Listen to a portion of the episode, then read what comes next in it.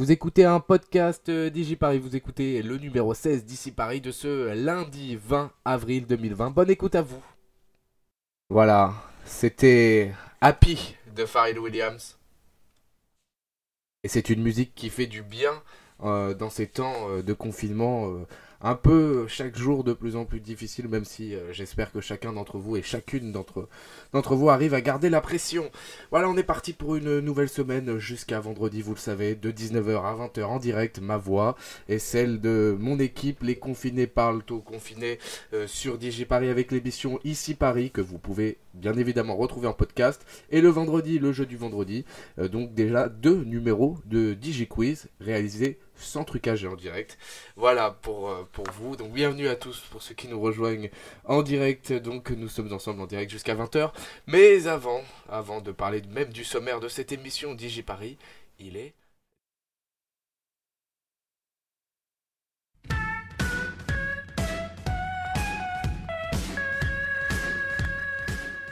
19h, 19h sur DJ Paris. Passez de quelques secondes. Bienvenue à tous ceux qui nous rejoignent dans cette émission, donc au sommaire de ce numéro 16 d'ici Paris. Eh bien, le chiffre du jour qui va, euh, je l'espère, eh bien, vous donner le moral, en tout cas vous donner le bon sommeil. Vous aurez votre journal. le- Il y en a pour tous les goûts aujourd'hui, mais aussi la chronique zen, le programme télé, et vous aurez aussi le, cinéma raconté donc par Guillaume de l'intérieur, puisque c'est un peu sa profession. Bienvenue à tous ceux qui nous rejoignent, les confinés parlent aux confinés. Bonsoir à tous dans les titres de ce, jeu, de ce lundi 20 avril. Nous ne sommes pas sortis de la crise sanitaire pendant deux heures. Hier, Édouard Philippe et Olivier Véran se sont livrés à une conférence de presse pour rassurer les Français évoquer les premières pistes de l'après-confinement. La vie après le 11 mai ne sera pas celle d'avant le confinement, prévient Édouard Philippe qui a évoqué des pistes du déconfinement. Nous ferons un point sur les premières annonces dans ce journal. L'opposition demande au Premier ministre un vote de l'Assemblée sur le tracking le traçage de la population à l'aide des téléphones. Édouard Philippe entend la demande et précise qu'il y aura des discussions à ce sujet dans les jours qui viennent. Le bilan espagnol passe pour la première fois sous la barre des 400 décès du Covid-19 en 24 heures. Avec 399 décès ce lundi, la situation s'améliore mais reste préoccupante, temporise les autorités espagnoles. La reprise du foot professionnel serait précipitée et dangereuse, c'est ce qu'annonce le syndicat des joueurs pro, l'UNFP, et appelle à arrêter toutes les compétitions de football. Et puis, dans la vie ordinaire, désormais, la justice a ouvert une enquête sur l'interpellation des forces de l'ordre à Villeneuve-la-Garenne après qu'un homme ait perdu sa jambe. Les tensions restent importantes dans la ville. On a appris aussi hier une fusillade à Toronto au Canada, au moins 16 morts, dont une policière. Euh, Le tireur a été abattu par les forces de l'ordre. Pour l'instant, aucune raison n'est donnée. C'est la pire fusillade qui est connue le Canada. Bienvenue à tous ceux qui nous rejoignent ici Paris, euh, donc sur Digi Paris jusqu'à 20h. Et on commence le journal par ce chiffre du jour, 25. C'est la statistique du jour, 25 minutes, c'est le temps de sommeil gagné par les Parisiens durant cette période de confinement. Au mois de mars, selon Fitbit, euh, l'entreprise américaine, les Parisiennes et les Parisiens ont gagné 25 minutes de sommeil. Cela s'explique évidemment par le confinement qui enlève la partie transport en commun ou encore le chômage partiel, les écoles qui sont et les universités qui sont fermées. Selon Fitbit, le sommeil est même de meilleure qualité car il y a plus de phases de sommeil profond et paradoxal chez les Parisiens. Récupérateur donc pour notre cerveau, les Parisiens ont gagné le plus de temps de sommeil devant leurs compatriotes européens, Milan, Madrid, Barcelone, Londres ou encore euh, Zurich. Fitbit s'appuie donc sur ces montres connectées pour faire cette étude qui est totalement anonyme, précise l'entreprise. Alors j'espère que vous, vous avez bien dormi ce week-end. Moi ça va. Donc on va faire un long, long, long résumé de cette conférence de presse qui a été très longue. Le Premier ministre Édouard Philippe et le ministre de la Santé Olivier Véran étaient donc en piste hier après-midi pour une conférence qui a duré un peu plus de deux heures et à laquelle il ressort peu de pistes concrètes, mais une transparence assez inédite. La conférence a été suivie par 11,5 millions de Français à la télévision. Le job a donc été fait pour le Premier ministre et son ministre de la Santé une semaine après l'allocu- l'allocution du président. Critiqué par sa longueur et son lyrisme, le cadre a été mis dès le début avec des chiffres, des documents et des graphiques qui accompagnaient euh, les paroles. Pas de long discours, c'était une conférence d'abord pour rassurer, démonter les fake news et présenter des sources très important, comme l'avait annoncé Matignon, il n'y avait pas de plan de déconfinement, mais seulement quelques pistes pour se préparer au 11 mai, comme chaque jour le directeur général de la santé, Jérôme Salomon, a présenté la situation sanitaire du pays Avec une ligne d'espoir, nous observons une lente décrue épidémique, mais le nombre de personnes hospitalisées est encore très élevé, a, notamment dit le directeur général de la santé, avant que le Premier ministre reprenne la parole, pour bien clarifier, nous ne sommes pas sortis de la crise sanitaire. Alors, ce qu'il faut retenir de ce qu'a dit Edouard Philippe sur le volet économique, c'est qu'il y a une crise économique à venir. Vous le, savez, on en a longuement parlé, notamment en fonction du PIB, euh, donc avec une récession prévue de 8%, c'est-à-dire une réduction de la valeur ajoutée, donc de la croissance de 8%. 24 milliards d'euros vont être débloqués dans un budget d'urgence pour les 9 millions de salariés en chômage partiel et sont 9,6 millions aujourd'hui, ce lundi 20. 300 milliards d'euros pour des prêts garantis par l'État auxquels 130 000 entreprises ont déjà souscrit, comme le groupe Fnac Darty, et une enveloppe de 7 milliards pour le fonds de solidarité.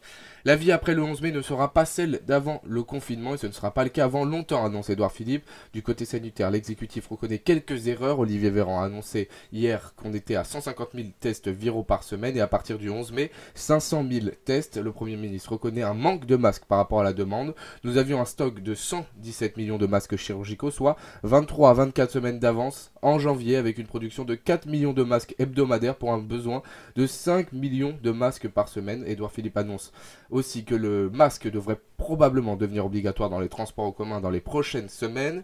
Les 5 millions de masques disponibles déjà vont être distribués cette semaine, donc ajoute le, ministre de la Santé au personnel soignant.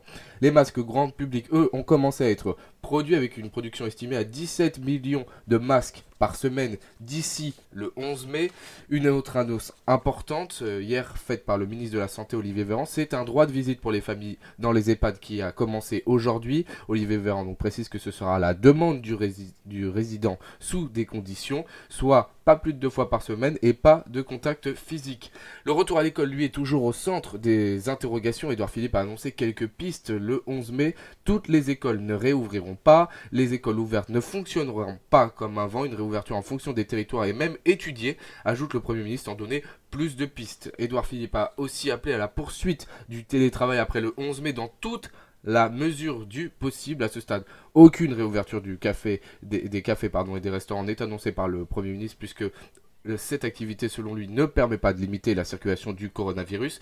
Les voyages à l'étranger sont compromis. Sans surprise, le Premier ministre reste très prudent. Je crains qu'il ne soit pas raisonnable de voyager loin à l'étranger très vite. Il faut aussi dire que le trafic aérien est en train de sombrer, ce qu'a notamment expliqué Édouard Philippe. Avant de terminer cette conférence, le ministre de la Santé et le Premier ministre ont rappelé qu'il y a énormément d'inconnus sur le Covid-19, sur l'immunité, la tenue du virus. On ne sait pas, au risque de décevoir ceux qui aimeraient avoir des certitudes, à ironiser Édouard Philippe et vous retrouverez euh, un article complet à venir euh, dans les heures qui viennent euh, ou demain sur digiparis.fr. Puis donc ce plan de déconfinement devrait donc arriver d'ici 15 jours, a rappelé le Premier ministre hier. Ce lundi matin, Sibeth Ndiaye, la porte-parole du gouvernement, a annoncé que le gouvernement avait besoin de temps pour établir ce qu'il se passera après le 11 mai. Je sais que c'est frustrant de ne pas avoir ce lundi matin toutes les réponses, a-t-elle dit notamment sur France Info, avant de rajouter que le plan n'était pas encore prêt.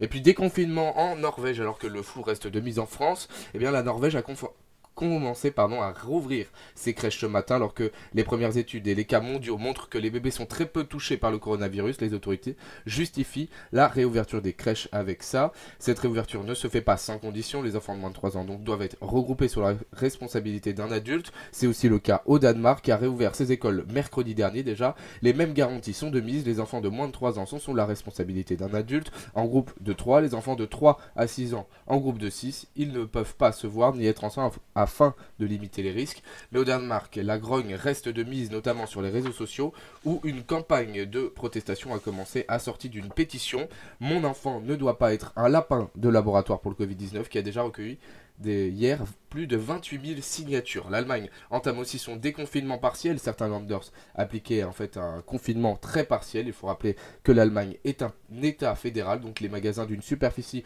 de moins de 800 mètres carrés vont pouvoir rouvrir cette semaine du côté de nos amis allemands. L'ambassadeur chinois a réagi au propos du président de la République. L'ambassadeur de Chine en France donc a réagi au propos du président de la République au journal Financial Times donné ce week-end. On rappelle les propos d'Emmanuel Macron qui disait à l'évidence des choses se sont passées là-bas en Chine que nous ne savons pas avant de rajouter de ne pas être aussi naïf en disant que la Chine a été meilleure que nous lors de ce long entretien. L'ambassadeur chinois Lu Shai a donc réagi BFM euh, ce midi, la Chine ne cache rien, a-t-il dit, avant de relativiser le discours du président français qui, selon le diplomate, a été déformé par les médias en mettant en avant le fait qu'il avait lu le discours, avant de rajouter, je ne crois pas qu'il a l'intention d'accuser la Chine, il veut seulement dire que les systèmes français et chinois sont différents et qu'il n'est pas possible de faire la comparaison. Et enfin, football, grogne, que va-t-il se passer? Le syndicat des joueurs pro s'est exprimé à travers le vice-président du syndicat euh, Sylvain Castendush, euh, donc sur une tribune au journal Le Monde aujourd'hui, qui a demandé l'arrêt de la saison totale. Pour lui, une reprise qui serait précipitée et dangereuse. Les propos du syndicat ont été un peu plus nuancés quelques heures après euh, la tribune de son vice-président. C'est dans les jours qui viennent tous les doutes pouvaient être levés pour permettre une reprise dans les meilleures conditions. Donc l'UNFP, le syndicat pro, ne s'y opposera évidemment pas, alors que la majorité des joueurs euh, professionnels de football sont opposés à une reprise dans les conditions actuelles. La Ligue de football professionnel s'est donc empressée de réagir Aujourd'hui, cet après-midi, la LFP a annoncé attendre les mesures du déconfinement avant d'exprimer toutes choses ainsi que des recommandations de l'UEFA, l'instance européenne. La Ligue rajoute à travers son communiqué qu'elle a toujours placé la santé des joueurs au-dessus de tout, comme la priorité des priorités, peut-on lire dans son communiqué. Une reprise est notamment prévue, selon les informations de l'équipe, à partir du 17 juin, avec la fin des championnats pro, donc de Ligue 1 et de Ligue 2, et une reprise fin août de ces mêmes championnats, mais à huis clos et sans public, ce qui agace les associations de supporters depuis quelques semaines. Voilà, 19h10 sur DigiParis, on revient, on fait une courte page de musique, puisque vous savez, il n'y a pas de pub sur DigiParis, vous pouvez réagir hashtag DigiParis ou sous la page du direct dans l'espace commentaire. On revient donc euh, juste après avec euh, le Digiscan, les infos virales, euh, le programme TV et les différentes chroniques à venir, mais le Digiscan donc juste après, c'est sûr. Mais où sont passés les tests en France? A tout de suite. 19h15, c'est l'heure du Digiscan sur DigiParis. Merci à tous ceux qui nous écoutent. C'était Do, Do, Doja Cat, je ne sais pas comment on dit, Say So. Et donc, c'est un des hits Spotify de cette semaine. Le Digiscan aujourd'hui est un petit peu long, donc il faudra, je vais essayer d'être le plus complet possible parce que où sont les tests face au Covid-19 C'est un grand mystère et en fait, eh ben, pas du tout. En fait, l'Organisation mondiale de la santé, dans un premier temps, a dit qu'il ne fallait pas tester sa population avant de revenir très vite là-dessus. Le gouvernement français s'est aussi exprimé sur cette situation qu'il ne fallait pas tester, au contraire de d'autres pays comme nous allons le voir. Donc, euh, l'OMS a reconnu la pertinence de tester face au coronavirus ainsi que le gouvernement français. Il y a de cela que quelques jours pour le gouvernement français et quelques semaines pour l'OMS. Mais pourquoi les tests sont si peu utilisés en France restent relativement introuvables Alors que dans des pays comme l'Allemagne ou la Corée du Sud, qui ont testé à large échelle, les autres pays ont moins testé. La France va commencer à tester ou a commencé déjà à tester, mais que les personnes présentant les symptômes dans les semaines à venir. Actuellement, seuls les soignants, les personnes fragiles et les EHPAD sont tester. Cela est aussi dû à une priorisation des tests du Covid-19, mais aussi à une rarification de ces tests. Alors aujourd'hui, un peu moins de 25 000 tests par jour sont réalisés, soit environ 150 000 par semaine, a précisé hier Olivier Véran, qui a pour objectif de passer à 500 000 tests, comme on l'a dit, à partir du 11 mai. Enfin, d'ici le 11 mai, 500 000 tests par semaine. Alors dire que les tests n'existent pas en France, ça serait mensonger.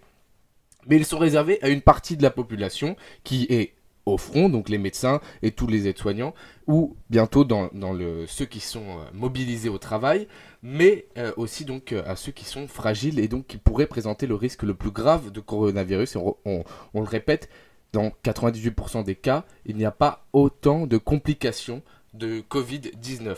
Donc à Paris, les drive tests se sont multipliés, mais le problème n'est pas le nombre de tests, mais en fait les tests eux-mêmes. Aujourd'hui, les tests dits sérologiques ne sont pas conseillés en France, des tests simples de dépistage, donc qui recherchent la trace d'anticorps dans le sang. Ces tests-là ne sont pas recommandés par les pouvoirs publics, et on va le voir, c'est notamment à cause de la fiabilité du test, mais aussi du manque de fabrication, et donc d'un coût énorme. La haute autorité de la santé évalue en ce moment les tests à une vitesse folle, insiste la présidente du collège de la haute autorité. S'ils sont efficaces, ces dispositifs seront mis euh, rapidement sur le marché, précise la haute autorité. Donc aujourd'hui, on est toujours dans une phase de test. Ces tests de dépistage sont moins fiables que d'autres tests. Surtout, c'est qu'en fait, la Chine en produit énormément. Il y a beaucoup de ratés, vous allez voir. L'Espagne a commandé des millions de tests à une entreprise chinoise qui s'appelle BioEasy, qui devait être donc fiable à 80%. ces tests peuvent être fiables, ça dépend euh, en fonction de ces tests sérologiques, 80-90%.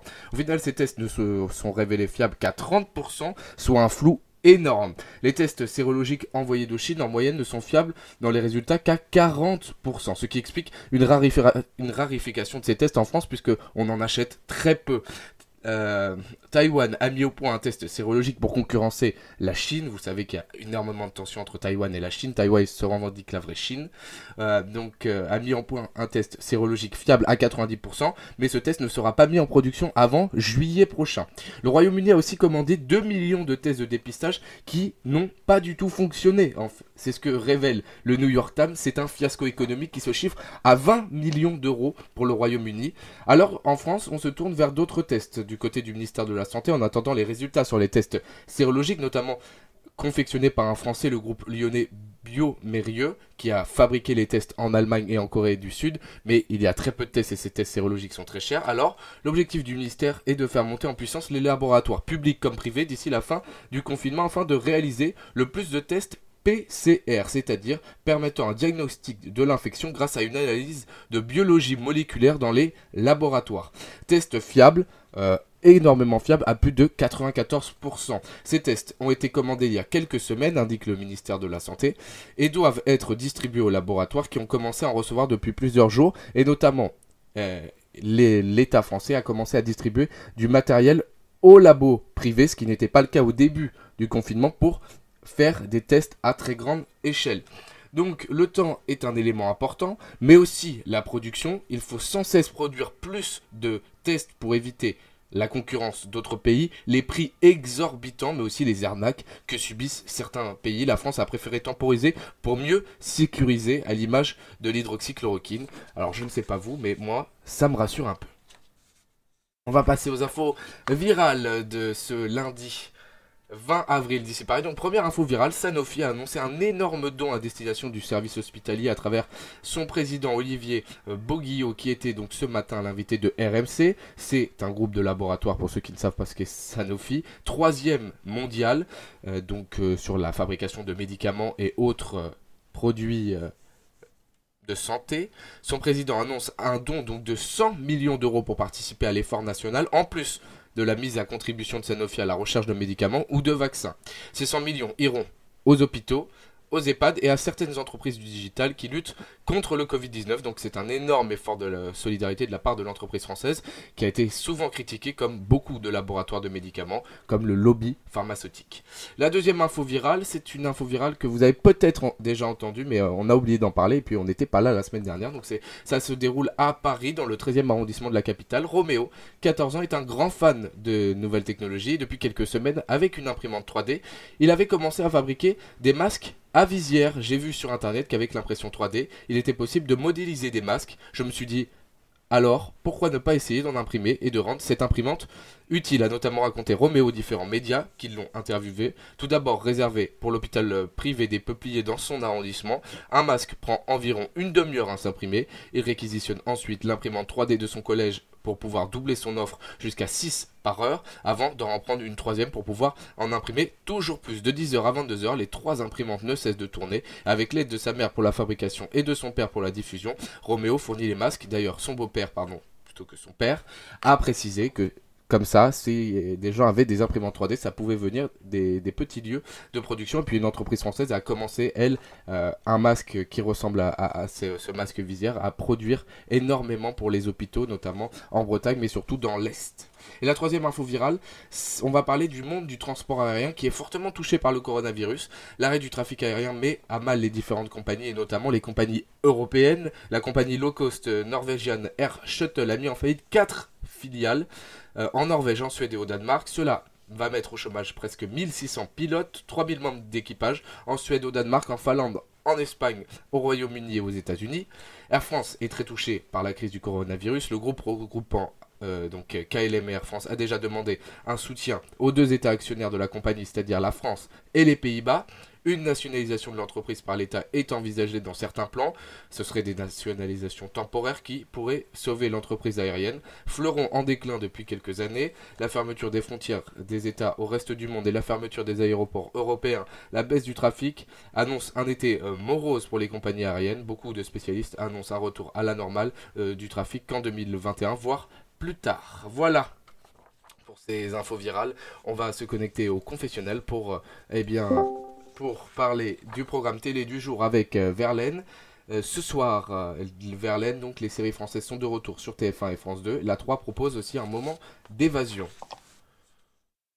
Oui, c'est ça, un beau programme télé ce soir avec, euh, en plus de ça, beaucoup de, films qui sont proposés ce soir. Donc alors, euh, sur TF1, c'est le final de la série dramatique euh, Les Bracelets Rouges. Donc les fans vont pouvoir, seront ravis ce soir. Je pense qu'ils vont beaucoup pleurer. Sur France 2, c'est Meurtre au paradis, comme tous les mardis. Et donc en fait, un homme va être retrouvé mort et il s'avère que c'est un ancien militaire britannique qui dispensait des cours de survie dans la forêt. Et sur France 3, comme tu l'as dit, un beau programme qui va permettre d'enrichir sa culture scientifique. Donc Thomas, euh, donc c'est le monde de Jamie en fait, avec Thomas ah Pesquet. Avec, avec Jamie surtout. C'est ça l'important. La star, c'est pas Thomas Pesquet, c'est Jamie. Et Églantine. Ne l'oublions pas. Et Églantine, ne l'oublions pas Églantine. donc Thomas Pesquet va vous faire un peu découvrir euh, son quotidien dans l'espace, donc euh, il y aura beaucoup de sensations fortes ce soir, euh, puisqu'apparemment euh, Jamie va expérimenter l'apesanteur. Sur Canal le Bureau des légendes. Rendez-vous pour les fans de la série. Sur alors M6 continue la diffusion de la saga Les gendarmes de Saint-Tropez, avec ce soir les, les gendarmes et les gendarmettes, suivi du gendarme en balade. Ensuite, pour les films, sur C8 euh, les Tortues Ninja, pour ceux qui, ont envie de le voir.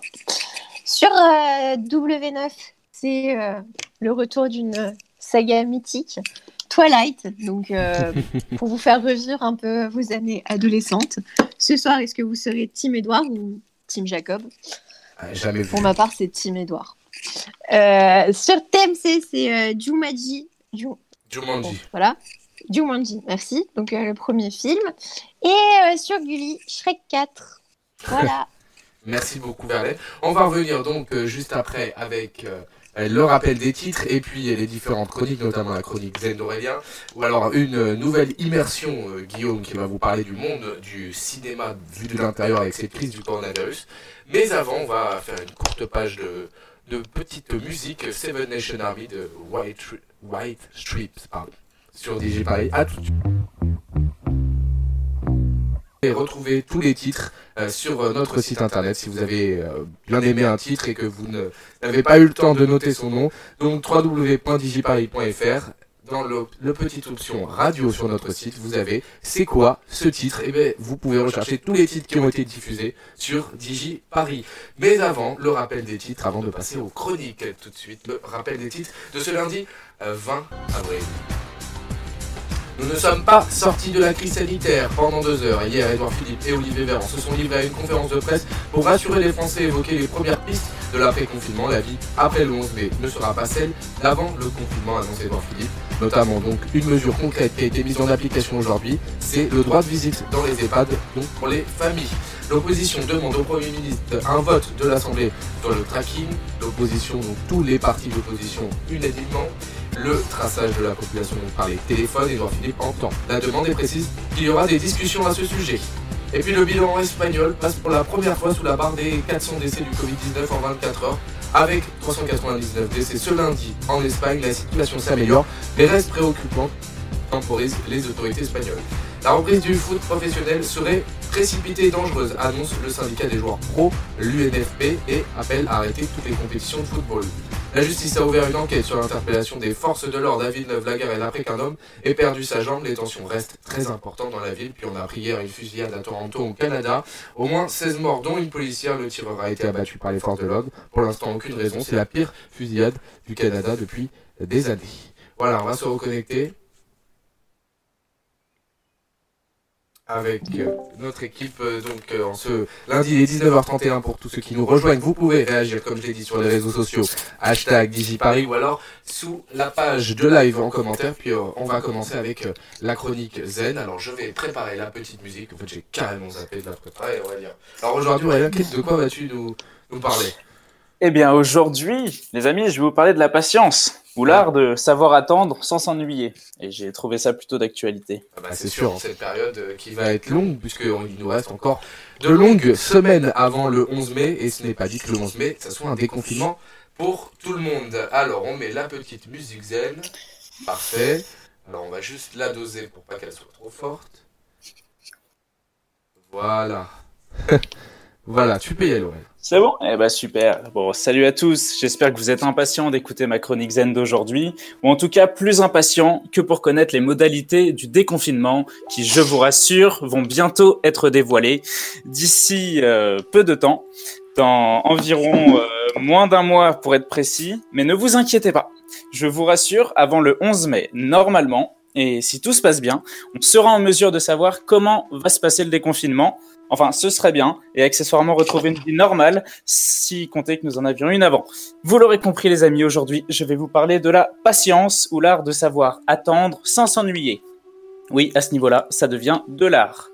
Je vais vous épargner les phrases toutes faites de Henri Thoreau, du style « la vie est trop courte pour qu'on soit pressé », ou bien ce proverbe chinois qui nous dit à qui c'est attendre, le temps ouvre ses portes. Parce que on s'en fout complètement. Justement, on est surtout pressé de pouvoir ouvrir nos portes pour sortir. Je pourrais aussi vous dire que celui qui va doucement va loin, oui, mais actuellement ça marche pas. Parce qu'un petit papy ou une petite mamie qui sort, n'aura pas le temps d'aller loin. Il va juste être allégé de 135 euros et être invité à rentrer chez lui. Bon, rassurez-vous, grâce à DigiParis, on va quand même vous donner deux trois petits trucs pour prendre son mal en patience et tirer du positif de cette situation. Mais avant cela, on va rapidement décortiquer ce qu'est la patience. Un proverbe persan a tout résumé. La patience est un arbre dont la racine est amère et les fruits très doux. Appliqué à notre cas, les racines de l'arbre, c'est le confinement. Et le moins qu'on puisse dire, c'est que c'est plutôt amer. Les fruits très doux de l'arbre, ça, c'est le déconfinement, avec leur goût de liberté qu'on va retrouver un jour peut-être, en pouvant retourner sur les plages, dans les forêts, dans les boutiques, dans les métros bondés, sans clim pendant l'été, bref, plein de moments de bonheur à venir. Le seul truc embêtant, c'est qu'on ne sait pas encore quand notre arbre va produire ses fruits très doux, et on en a marre de bouffer les racines. Alors, avec cette métaphore de l'arbre, on voit que la patience, c'est deux choses. C'est d'abord le fait d'attendre, qui nous laisse souvent un goût amer. Et ensuite, la chose tant attendue arrive, et là, ça devient agréable. Bon, je vous cache pas qu'Amazon a modifié un peu la définition de la patience. Aujourd'hui, en 24 heures, tu as ton colis. Amazon a réussi à enlever toutes les racines pour qu'on accède direct aux fruits. Waouh, belle époque quand même.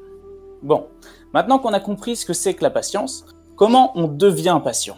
Je vais vous donner deux petits conseils pour que vous soyez cette personne en voiture qui ne demande plus au bout de 35 minutes sur un trajet de 4 heures si on arrive enfin. Parce que là, ça commence vraiment à être long. Ou plus actuellement, cette personne qui fait la queue pour aller faire ses courses, qui est tellement impatiente qu'elle a réussi à créer un nouveau virus, le vite 19, et elle contamine tout le monde. Ouais, vous l'avez aussi rencontré celle-là. Bon, premier conseil. Pour devenir patient, acceptez une bonne fois pour toutes que dans tous les cas, tout au long de votre vie, quoi que vous vouliez accomplir, être ou avoir, vous allez devoir attendre avant de récolter les fruits. C'est inévitable. Alors on accepte. Un point c'est. Malheureusement ou heureusement d'ailleurs, Amazon ne peut pas tout nous livrer en 24 heures. Par exemple, pour ceux qui veulent perdre du poids, Amazon va bien vous livrer en 24 heures du matériel de sport. Mais n'empêche que la balance, elle continuera de faire la gueule. Le jean taille 38 fera toujours un nom de la tête quand tu croiseras son regard. Bref, idem pour ceux qui veulent prendre du muscle. Tes biceps seront toujours inexistants, même si tu reçois tes premières haltères dans la foulée. Tout ne peut pas arriver sans attente. Sinon, ce serait trop simple et on savourerait beaucoup moins les choses obtenues sur le long terme. Bon, maintenant qu'on a compris et accepté que l'attente est inévitable, il va falloir apprendre à aimer son goût amer. Oui, mais comment? En cherchant le positif dans le négatif. On essaye d'extraire du positif de cette situation Qu'est-ce que cette attente peut m'apporter de positif? T'es pressé de rentrer dans les magasins pour faire tes courses? T'as une heure d'attente avant cela. Profite du voyage, parle aux gens sympas autour de toi, joue à Fortnite mobile si ça te manque déjà et que tes mains commencent à trembler, ou ramène tes haltères si tu es la personne que j'évoquais plus haut, ça ira un peu plus vite. Je parle pour les gros bibis serrés dans les manches du t-shirt pour cet été, hein.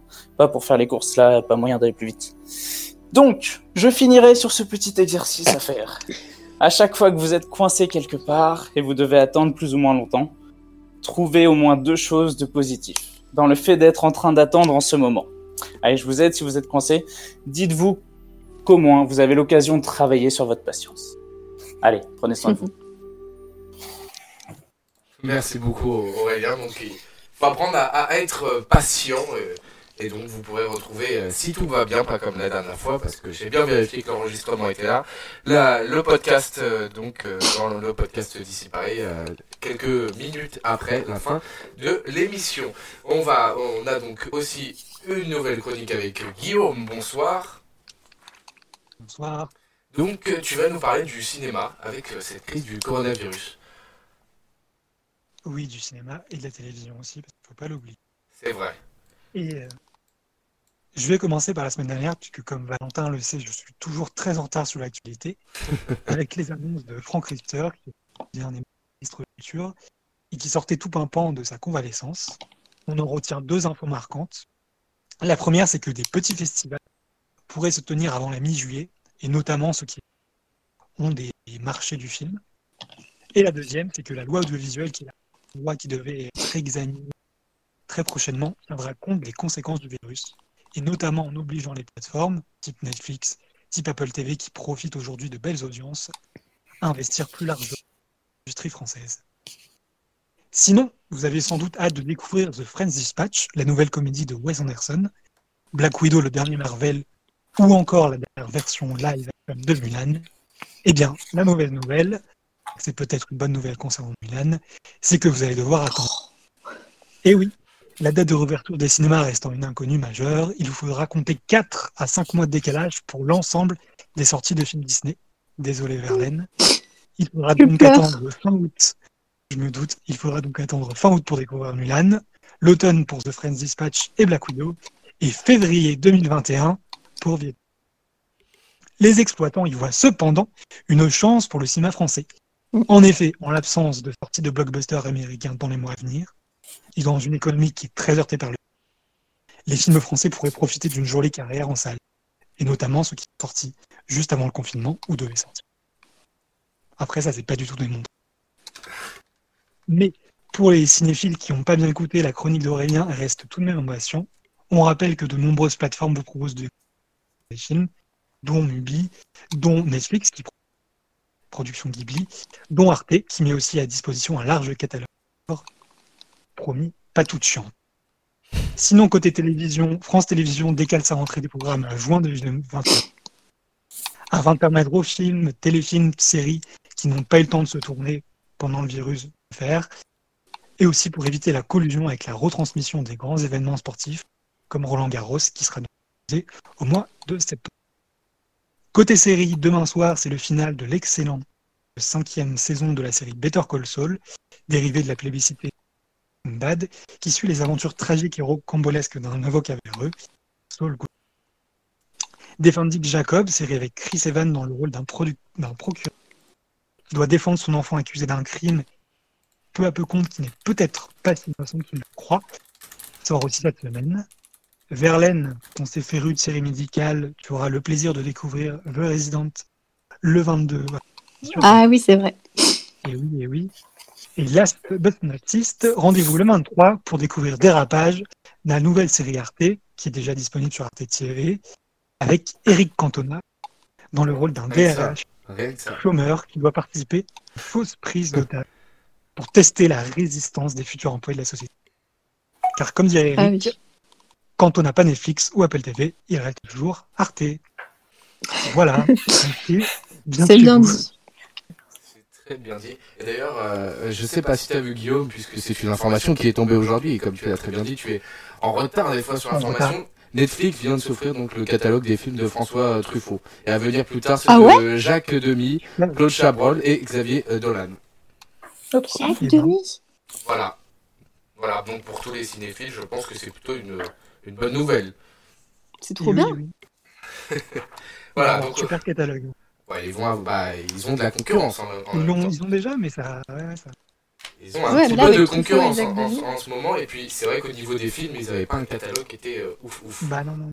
Et euh, oui, euh, comme tu disais, euh, notamment là, il y a un film français, j'ai oublié le nom, qui est sorti donc sur Amazon Prime avec Forte. Forte, voilà. Est-ce que c'est pas le modèle qui va arriver dans, dans les prochains mois, ça? Vraiment. En tout cas pour les films français qui ont déjà été tournés, qui savent très bien que qui, auraient peut-être pas fait énormément d'audience, mais qui ont, qui ont vendu leurs droits à, des, à des plateformes. Parce que tu, tu le dis un petit peu, c'est une aubaine, mais est-ce que ça peut se tourner sur ça, en fait, pas définitivement, mais un peu plus? Bah, C'est compliqué, si tu veux, parce que euh, les films, en général, ils sont préachetés par des chaînes de télé dont Canal, dont TF1. Et du coup, eux, évidemment, ils veulent avoir les droits euh, ouais, l'exclusivité en avance. Donc, si jamais tu leur dis que. Tu vois, ils acceptent que ça passe au cinéma avant, mais si tu leur dis que du coup, ça va passer sur Amazon Prime avant d'atterrir sur TF1, ben, ils sont pas toujours prêts. Donc, c'est une vraie question. Le CNC réfléchit à ça. Et pour l'instant, il y a, y a, des films pour lesquels ça marche, d'autres pour lesquels ça ne marche pas. Euh, donc voilà, après, à voir si vraiment le fait qu'il n'y ait pas de blockbuster permet à des films français de sortir un peu leur épingle du jeu, tu vois, et d'être visible. Alors que d'habitude, il y a quand même une grosse, grosse C'est sûr. on verra ça dans, les prochaines, euh, dans les prochains mois plutôt, plutôt que semaines, dans les prochains mois ou prochaines années. Euh, ce qui n'est pas, on ne sait toujours pas pour le cinéma, en tout cas, euh, c'est pas annoncé. Voilà, donc on va revenir. Vous ne bougez pas. Il n'y a pas de jeu aujourd'hui, mais on va répondre au, au, sondage du week-end. Ici Paris, du lundi au vendredi, en direct de 19h à 20h et en podcast à retrouver sur notre site internet digiparis.fr. 19h47, euh, ici Paris continue jusqu'à 20h et donc du lundi au vendredi, vous le savez désormais. on a posté un petit sondage ce week-end, donc sur Facebook les gens euh, sont beaucoup plus partagés que sur Twitter, ce qui est d'ailleurs étonnant. Euh, je pensais, bon bref. Le sondage du week-end, faut-il dénoncer un voisin qui ne respecte pas les règles du confinement Sur Facebook c'est 50-50, alors que... Et eh bien sur Twitter, le non l'emporte. Alors je pensais que le oui allait l'emporter sur Twitter. 75% contre 25%. Voilà, donc, et vous, selon vous, euh, mes chers chroniqueurs, euh, faut-il dénoncer un voisin qui ne respecte pas les règles du confinement? N'hésitez pas à répondre. Euh, moi, je pense que ça dépend un peu du comportement du voisin. Je veux dire, si c'est un voisin qui qui sort, bon, certes, tous les jours, mais qui va juste se promener 30, 15, 30 minutes, ça va. Mais si vraiment ça devient abusif. Euh, enfin voilà, en fait, ça dépend à quel point on respecte pas le confinement. de la responsabilité que prend le voisin sur le confinement et sur les règles à respecter. Donc toi, s'il il prend une responsabilité zéro, il faut le dénoncer. Bah, dans le sens, s'il sort 4 euh, fois par jour pour aller acheter 6 euh, fois du sel, tu vois, ça, ça, ça, ça marche pas, tu vois. Et euh, pareil, s'il fait des soirées ou des trucs comme ça. Par contre, ouais, s'il fait des soirées, ça, c'est faut le dénoncer parce qu'on n'a pas franchement. Ça. Voilà. Dès que c'est abusif, je pense que ça doit être vraiment le, point de non-retour en mode là, faut faire quelque chose. Par exemple, par, exemple, j'ai un exemple tout simple. Mise en danger. Votre voisin, vous l'avez déjà vu, vous l'avez jamais vu courir, et là, depuis le début du confinement, il enchaîne des joggings chaque jour. C'est un petit peu abusif, mais pourtant c'est dans le respect, le cadre de la loi. Le problème, c'est qu'il a la loi avec lui qui lui permet de justifier ses footings.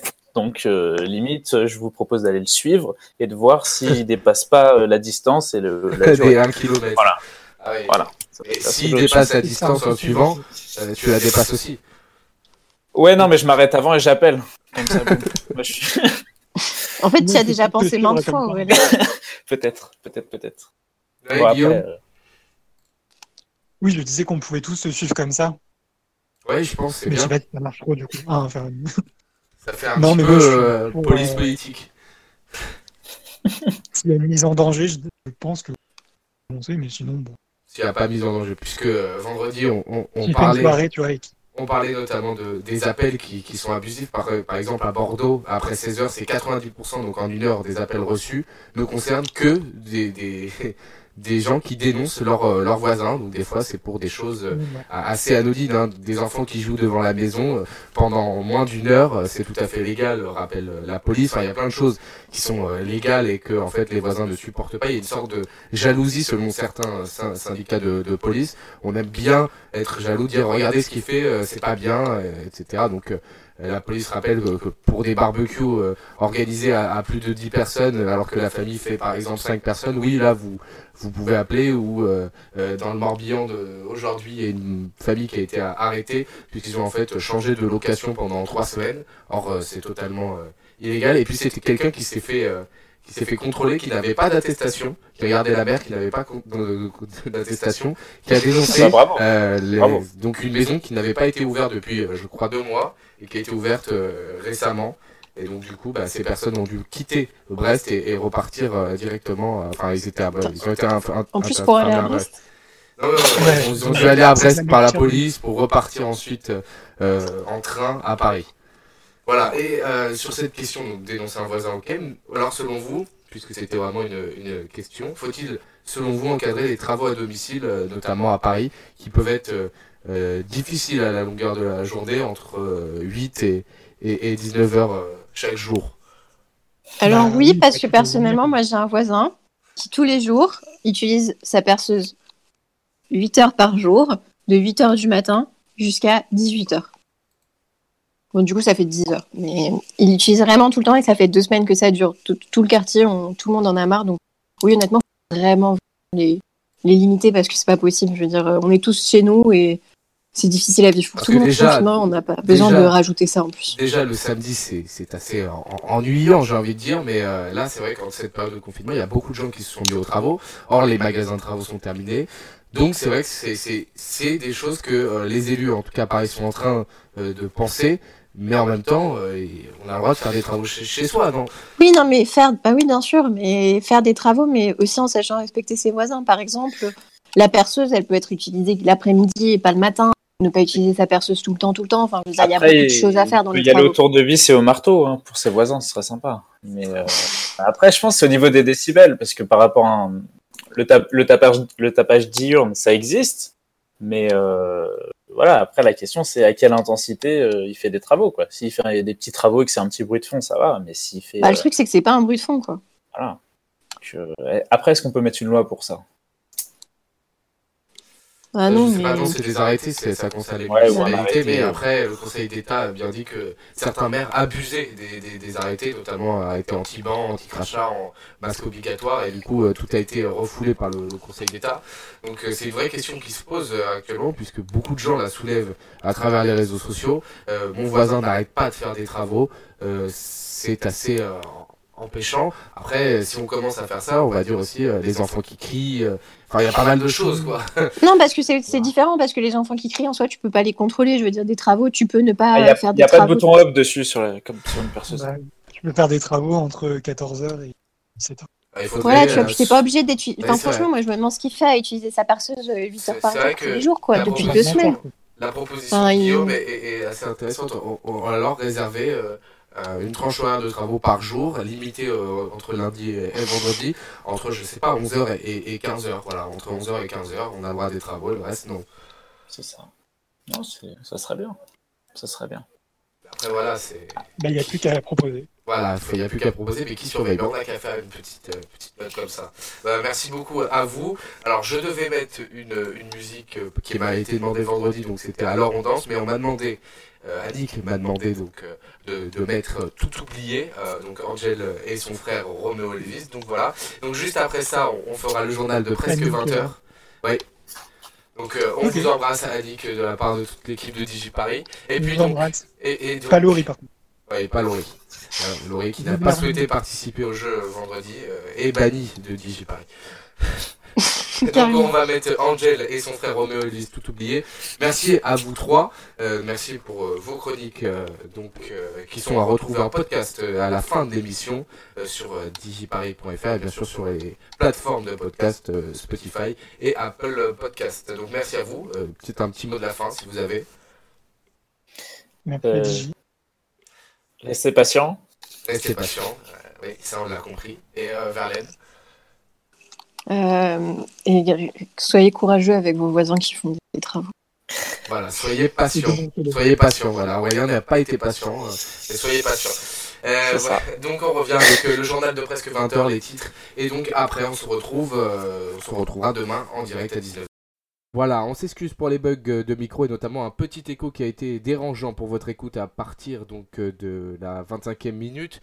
Voilà, donc tout a été arrangé par la suite, mais nous sommes malheureusement obligés de prendre un enregistrement où il y avait ce petit écho. Voilà, merci beaucoup. Vous écoutiez donc un podcast DigiParis. Je vous souhaite une bonne soirée. La ciao, bonsoir. Ici Paris revient demain mardi en direct. Et vous le savez, donc du lundi au vendredi en direct de 19h à 20h.